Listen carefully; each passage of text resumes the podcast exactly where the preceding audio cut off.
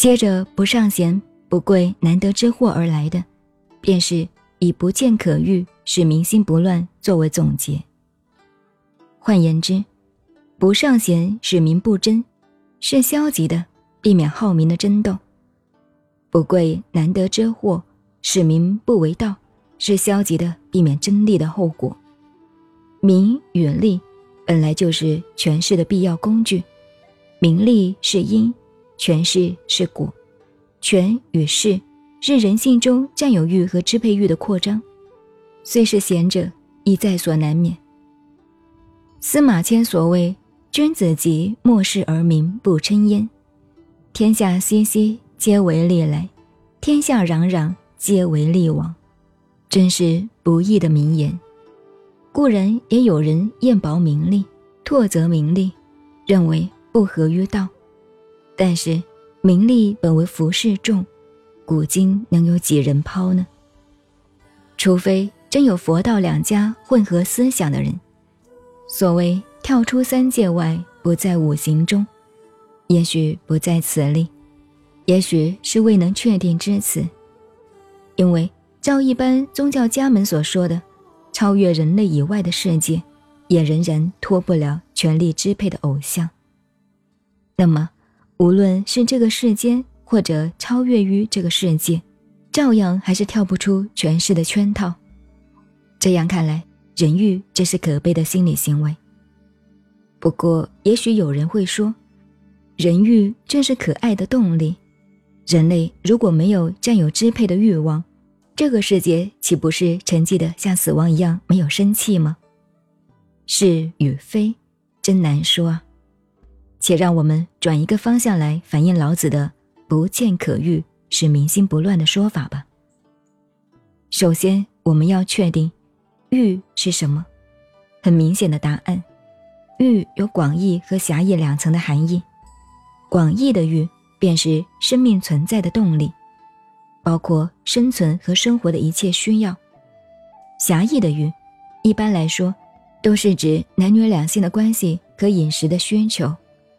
例如，代表儒家的孔子，在《周易·序卦传》便说：“有天地，然后有万物；有万物，然后有男女；有男女，然后有夫妇；有夫妇，然后有父子。”有父子，然后有君臣；有君臣，然后有上下；有上下，然后礼义有所措。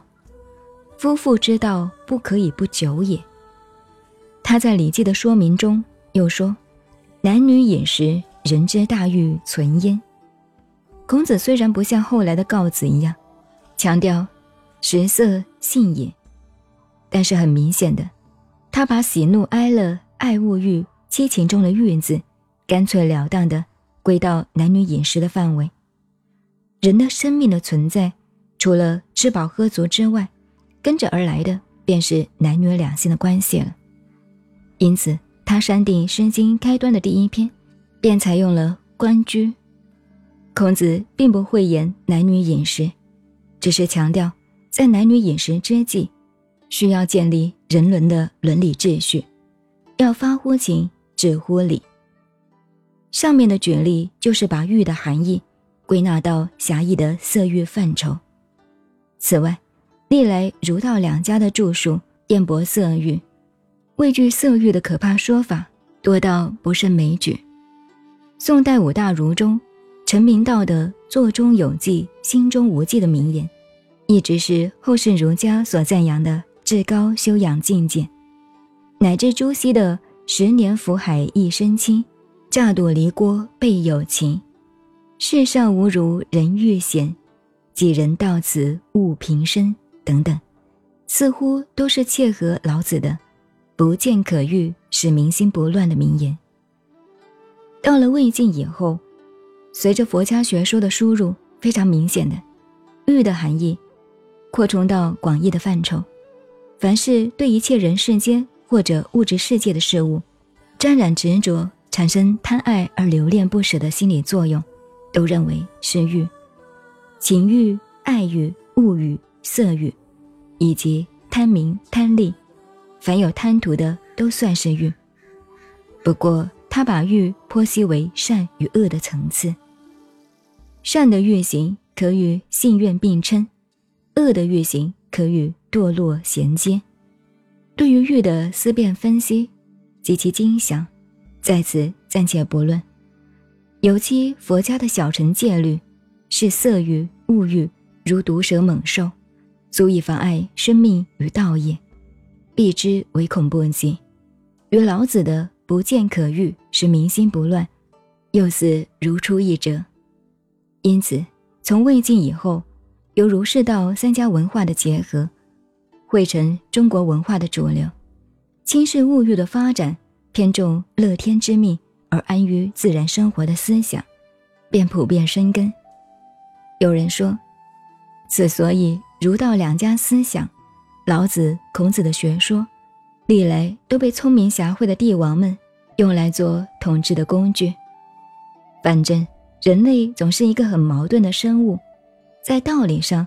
都是要求别人能做到无欲无私，以符合圣人的标准；在行为上，自己总难免在私欲的缠缚中打转。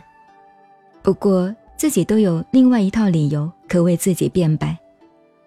如果老子的本意真要人们做到不见可欲，使民心不乱，虚其心，实其腹，弱其志，强其骨，常使民无知无欲。事实上，在人世间的现实社会里，是绝对不可能的事情。除非天地再来一次混沌，人类重返原始的时代，如道家所说的“隔天世之民，无怀世之名”的出谷时代，或者可以如此。您好，我是静静找恩，微信公众号 FM 幺八八四八，谢谢您的收听。再见。